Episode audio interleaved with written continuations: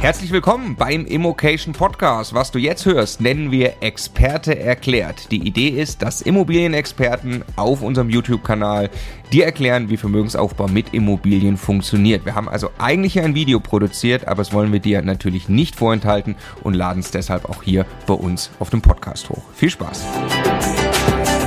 Mein Name ist Paul Zödi. Ich besitze über 60 Immobilien in Österreich und in Deutschland. Ich handle über 12 Immobilien pro Jahr. Und in diesem Video erzähle ich dir, wie ich heute mit 10.000 Euro Startkapital beginnen würde. Der Immokation Podcast. Lerne Immobilien. 10.000 Euro ist äh, eine hohe Summe, aber im Immobilienbereich relativ wenig. Ja? Man kann natürlich damit starten, dass man sagt, man kauft sich irgendwo im Nirgendwo eine kleine Schrottimmobilie, aber davon würde ich vor allem auch in der aktuellen Marktphase abraten.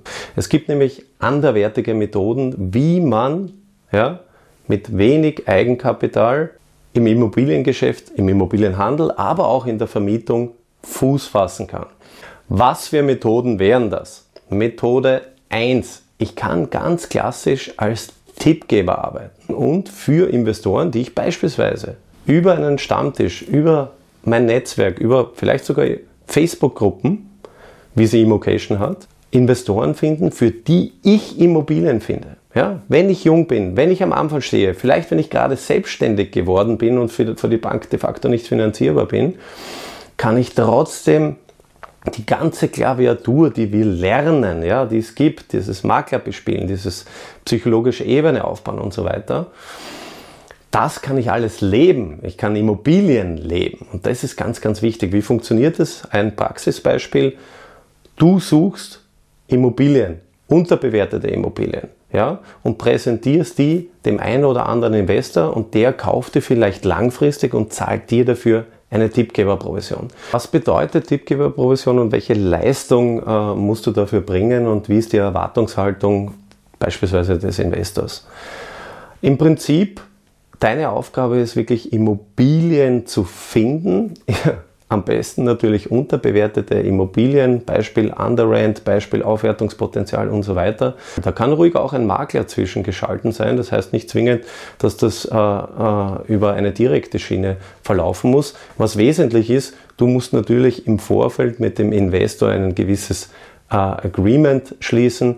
Er muss dir sein Suchraster, sein Suchportfolio offerieren, dem gemäß du dann auch vorgehst. Und am Tagesende, wenn das funktioniert, äh, bekommst du über eine sogenannte Tippgebervereinbarung, die gehört natürlich im Vorfeld äh, ausgehandelt, einen gewissen Beitrag, ja, einen Prozentsatz meist am Kaufpreis, der individuell verhandelbar ist. Da gibt es unterschiedliche, manche arbeiten mit Pauschalsummen, sagen, keine Ahnung, 5000 Euro quasi Kopfgeld pro Wohnung oder 1 bis 2 Prozent ähm, vom Kaufpreis, also es ist ganz individuell zu vereinbaren. Äh, das ist aber dein nächster Eigenkapitalschritt, damit du direkt mit Immobilieninvestments loslegen kannst. Was ist wichtig für dich als Tippgeber?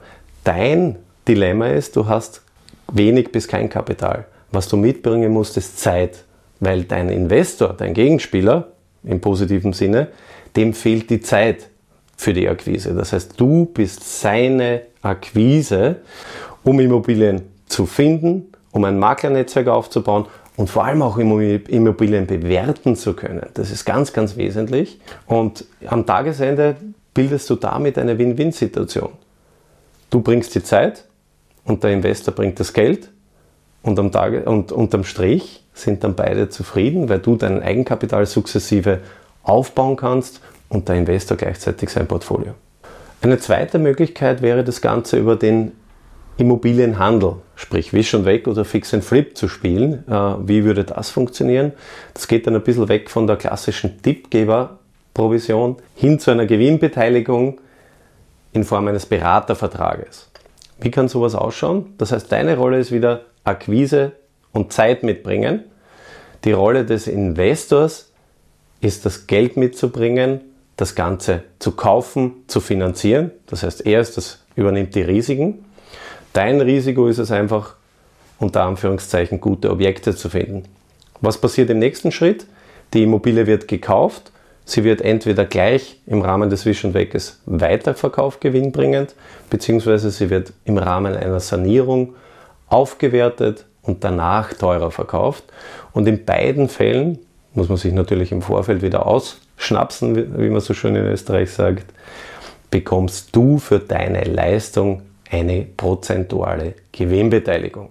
Dieses Leistungsspektrum, ja, das du bei diesem äh, Gewinnbeteiligungsmodell mitbringst, das differiert klarerweise. Ja. Das beginnt von ganz klassisch, du überreichst nur einen Lead, bis hin, du begleitest wirklich, du monitorst, kontrollierst die Sanierungsmaßnahmen und begleitest vielleicht sogar noch den Verkauf, sprich den Exit mit. Ja. Das bedeutet, das beginnt bei kleinen prozentualen Summen bis hin zu 50% Gewinnbeteiligung. Was bedeutet das? Du kannst wirklich relevante fünfstellige Summen an Eigenkapital mit solchen Deals aufbauen. Es gibt aber auch noch eine dritte Möglichkeit, nämlich man nennt es Rent-to-Rent oder Airbnb-Arbitrage. Was bedeutet es? Du kaufst keine Immobilien, dir fehlt ja auch das Eigenkapital, sondern du mietest Immobilien. Dazu brauchst du maximal die Kaution und einen gewissen Betrag für eine Möblierung. Das ist ganz, ganz wichtig. Warnhinweise an dieser Stelle. Zunächst einmal, man muss auch vertragsrechtlich, sprich mietrechtlich äh, mit dem Vermieter abklären, ob ich das überhaupt machen darf. Sprich, ein Untervermietungsrecht vereinbaren.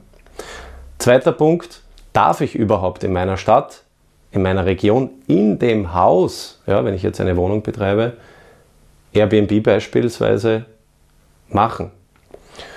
Der dritte Warnhinweis, ihr müsst auch rechnen können. Ja? Umsatz ist nicht gleich Gewinn. Wir leben auch in einer Zeit der hohen Energiekosten.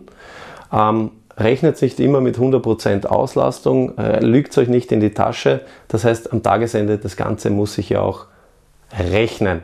Aber wenn das funktioniert, das heißt, es ist auch deine Aufgabe, das im Vorfeld zu recherchieren, dann kann man über diese Schiene ein ganz, ganz spannendes äh, Nischenkonstrukt äh, aufbauen. Ich kenne einige junge Leute, die das wirklich tatsächlich geschafft haben, sich ein breites Airbnb-Arbitrage-Portfolio aufzubauen. Wie schaut das vielleicht kurz aus? Jetzt sagen wir mal Hausnummer vereinfacht, du mietest um 600, 700 Euro kalt eine Wohnung an und kannst nach Abzug aller Kosten diese 600, 700 Euro über möblierte Vermietung, über Airbnb-Vermietung, über sonstige, vielleicht sogar Monteursvermietungen, das Doppelte, ja, manchmal vielleicht sogar mehr, manchmal weniger im Schnitt generieren. Und das ist eine ganz, ganz spannende, auch zeitgemäße, muss man sagen, Strategie, um sich sukzessive Eigenkapital aufzubauen. Der zusätzliche Vorteil bei diesen Rent-to-Rent-Modellen ist ja auch der Lerneffekt ja, für dein späteres Immobilieninvestoren-Dasein. Du lernst äh, umzugehen mit Eigentümern, mit Mietverträgen. Ja. Du lernst Wohnungen aufzuwerten, ja, schön zu machen, ins rechte Licht zu rücken und äh, in weiterer Folge auch zu wirtschaften. Ja. Du hast Einkommensströme zu äh, regulieren. Ja? Du hast ab und an aber auch Probleme, nämlich Beschädigungen, Wasserschäden und so weiter. Das heißt, nicht nur die Upsides, sondern du lernst auch die Downsides kennen. Und äh, das heißt, du generierst nicht nur Eigenkapital auf der einen Ebene, sondern auch unglaubliches Wissen für dein späteres äh, Investorendasein, wo du dir wirklich eigenes Vermögen aufbauen kannst. Ab welcher Summe ähm, würde ich dir raten, dann zu beginnen, selbst in Immobilien zu investieren? Das ist natürlich sehr, sehr individuell und lageabhängig. Also pauschal ist das sehr, sehr schwierig. Du solltest aber zumindest einmal deinen Standort festgelegt haben, deine Objektkategorie festgelegt haben. Und daraus meiner Meinung nach leitet sich schon einmal zumindest eine Idee davon ab, welche Summen du brauchst. Nämlich allen voran einmal zumindest die Kaufnebenkosten. Ja? In Zeiten wie diesen wollen die Banken meist noch mehr Eigenkapital und um auch nicht in diesen Overleverage hineinzugeraten, mein Rat an dich, 20% vom Gig. Ja? Was heißt Gig? Gig sind die Gesamtinvestitionskosten, nämlich Kaufpreis plus Kaufnebenkosten. Davon solltest du in der Regel 20% mindestens an Eigenkapital haben. Und dementsprechend, basierend auf deiner Region, deiner Stadt, deiner Objektkategorie, in die du gehen willst, ähm, würde ich das herleiten. Ansonsten ein vielleicht zweite Möglichkeit noch, such dir einen Partner oder eine Partnerin oder vielleicht sogar mehrere, mit denen du schneller ein Objekt gemeinsam kaufen kannst. Ja?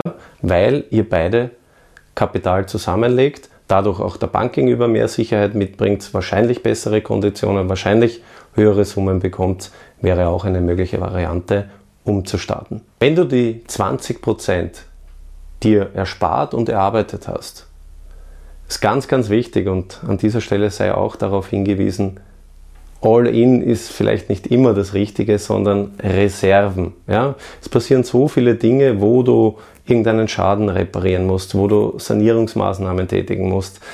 Äh, ich zum Beispiel bei meinem Mehrfamilienhaus in Erfurt, wir müssen jetzt einen Baum fällen. Ja, und das sind Kosten, circa 5000 Euro. Das sind einfach Kosten, die man nicht so wirklich am Radar hat. Was ist die Quintessenz daraus?